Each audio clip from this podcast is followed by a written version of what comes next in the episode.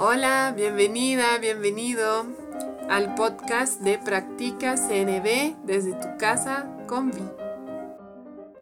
Hoy te quiero traer la respuesta a una pregunta común acerca de la comunicación no violenta. Es una pregunta que yo he escuchado muchas veces y que también yo tenía al inicio. La pregunta es, ¿por qué se llama comunicación no violenta? ¿No? Algunas personas incluso dicen, tiene un no. ¿Por qué tiene un no si luego hablamos de hacer peticiones afirmativas?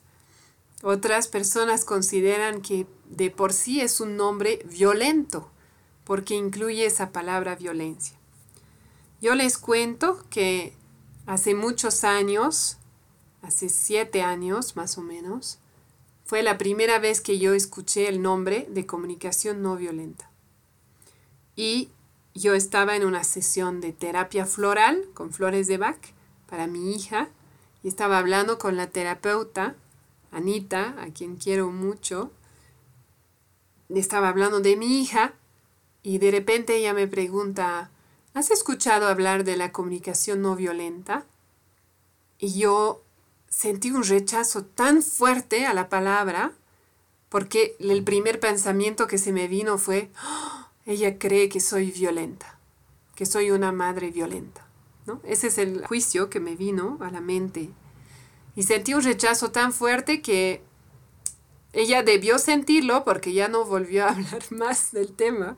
Y tardé tres años más en que otra persona, Sofía, como saben, me hablara del, del método y que yo pueda escucharlo. Y he escuchado desde entonces que no soy la única persona a quien le pasó eso, ¿no? A veces las personas escuchan comunicación no violenta y responden, sea interiormente o expresándolo en voz alta, tienen una reacción como, pero ¿por qué me hablas de eso? ¿Acaso yo soy violento? ¿No? ¿Por qué yo debería practicar esto? Y por eso también se manejan nombres como comunicación compasiva, comunicación benevolente, comunicación colaborativa, comunicación desde el corazón. Y todos esos nombres son válidos y son aceptados por la comunidad de formadores. Sin embargo, a mí, ahora que yo sé de dónde viene el nombre, me gusta mucho y, y me gustaría compartir con ustedes el origen de ese nombre. Así que, ¿de dónde viene el nombre comunicación no violenta? Primero es importante decir que el fundador de la comunicación no violenta, Marshall Rosenberg, le dio el nombre a esta corriente en base a la corriente de no violencia de Gandhi. Y Gandhi le dio ese nombre a su corriente porque él hizo una traducción del sánscrito de la palabra ahimsa. Y me disculpo por la pronunciación. En sánscrito hay conceptos que son considerados tan sagrados que solamente uno se puede referir a ellos en lo negativo, haciendo referencia a lo que no son y no así a lo que son. Entonces, ahimsa es uno de esos conceptos y se refiere a la ausencia total de violencia en palabra, pensamiento y acción. Eso es ahimsa. Entonces, en la traducción, Gandhi mantuvo la negativa y lo llamó no violencia. Ahora, ¿qué relación tiene esa corriente de Gandhi con la comunicación no violenta? Hay unos artículos muy interesantes que publicó Miki Kashtan, una formadora de renombre mundial en comunicación no violenta. Y hago referencia a esos artículos en el descriptivo del audio, si quieren buscarlos, donde ella expone los siete principios que relacionan la no violencia de Gandhi con la comunicación no violenta. El primer principio es que la no violencia es amor. Es decir, esa ausencia total de violencia, en el fondo lo que significa es amor incondicional, como el amor demostrado por Jesús o por Gandhi. Es ese sentido de la aceptación total de la humanidad de cada persona independientemente de sus acciones, de su estado físico, mental, ¿no? de su estatus en la sociedad, etcétera, etcétera. ¿No? Y aquí podemos citar a Gandhi que dijo, solo existe la no violencia cuando amamos a quienes nos odian. Y a Jesús diciendo, amad a vuestros enemigos. Entonces ahí vemos ese espíritu de amor incondicional. No se trata de amor romántico ni de amor a los hijos, sino un amor incondicional a todas las personas, a todos los seres humanos y a todos los seres vivos. Esa es la base de la comunicación no violenta. Es el compromiso a buscar el bienestar del otro, aun cuando estamos en oposición. El compromiso a mantener nuestro corazón abierto en toda circunstancia. Entonces, ese principio número uno, la no violencia es amor.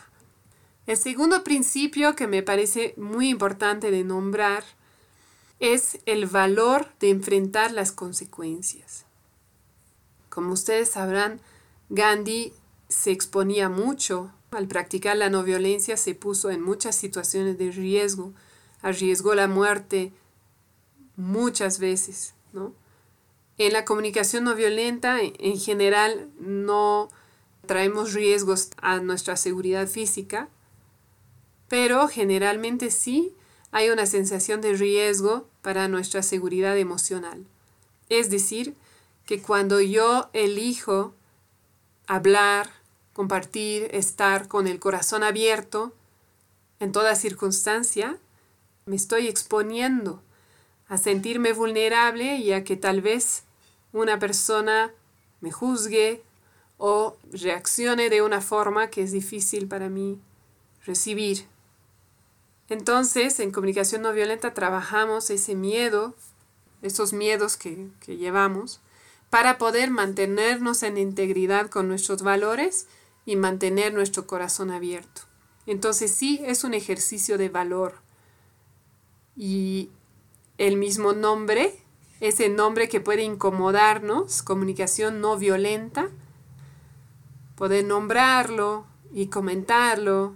Ese fue el, primer ejercicio para mí, ¿no? Aprender a decir el nombre sin sentirme incómoda.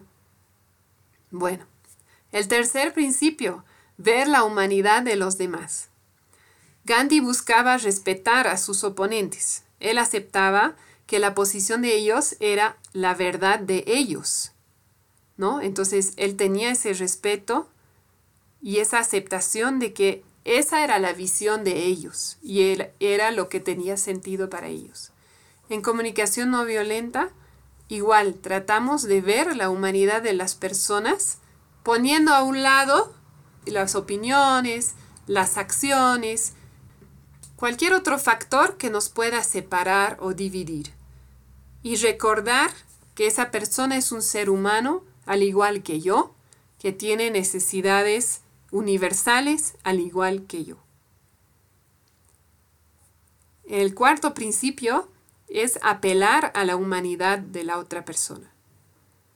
Cuando nosotros logramos conectar con la humanidad de la persona que está frente a nosotros, es más probable que esa persona también se pueda reconectar con su propia humanidad.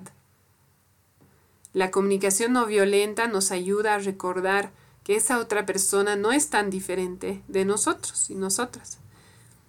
Y es probable que esa persona actúe en formas que llenan más nuestras necesidades si primero le damos aceptación y consideración.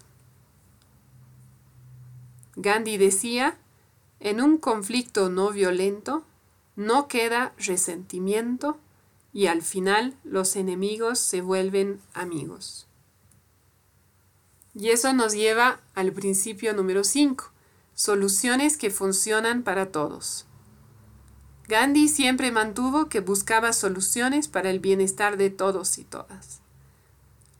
Efectivamente, las soluciones unilaterales, donde solamente decide una parte, tienden a generar resentimiento a largo plazo o incluso no se cumplen, no funcionan, etc.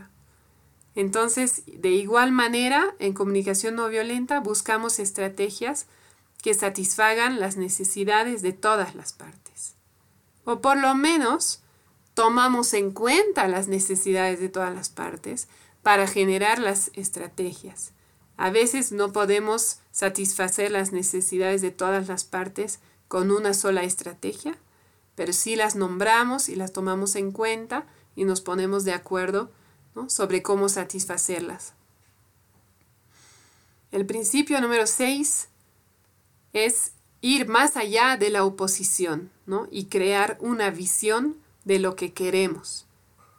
Así Gandhi se enfocaba en la visión del mundo que él quería, la abolición de la intocabilidad, la equidad de género, la equidad económica, etc. En comunicación no violenta también estamos invitados, invitadas a enfocarnos en lo que queremos crear, celebrando, agradeciendo los momentos en los que estamos logrando cambios y haciendo peticiones afirmativas en línea con lo que buscamos. Tratamos de no quedarnos en ese lugar de carencia, de necesidades insatisfechas, sino para generar nuestras peticiones, nuevas ideas, partir desde un lugar de plenitud, desde una visión de necesidades satisfechas.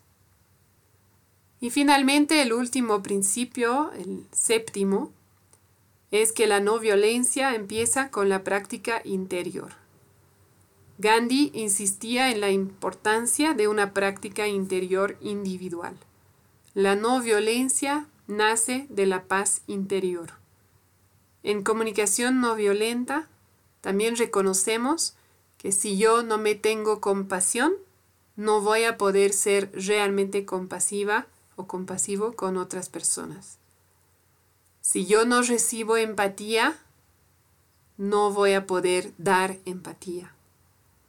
Si yo no me acepto como persona, no voy a poder aceptar a otras personas de una manera realmente profunda. Entonces, la práctica de comunicación no violenta nos invita a primero mirar adentro y transformar esa violencia interior, esos juicios, esos autojuicios, transformarlos y practicar y trabajar esa autocompasión, autoempatía, autoaceptación a través de la autoconexión. Entonces, esos son los siete principios que Miki Kashtan identificó que vinculan la no violencia de Gandhi con la comunicación no violenta. Yo después de leer esto realmente terminé de sentirme cómoda, realmente más que cómoda con el nombre comunicación no violenta, porque para mí transmite mucho más que solamente digamos, comunicación compasiva. Sí, evidentemente la compasión es parte de la práctica, pero esto, ¿no? del valor, de la valentía, es muy importante, no es una práctica fácil. Y de hecho, reconocer nuestra violencia interior, que está tan integrada que no lo notamos, ¿no? Pero cuando yo me juzgo a mí misma, ya estoy siendo violenta.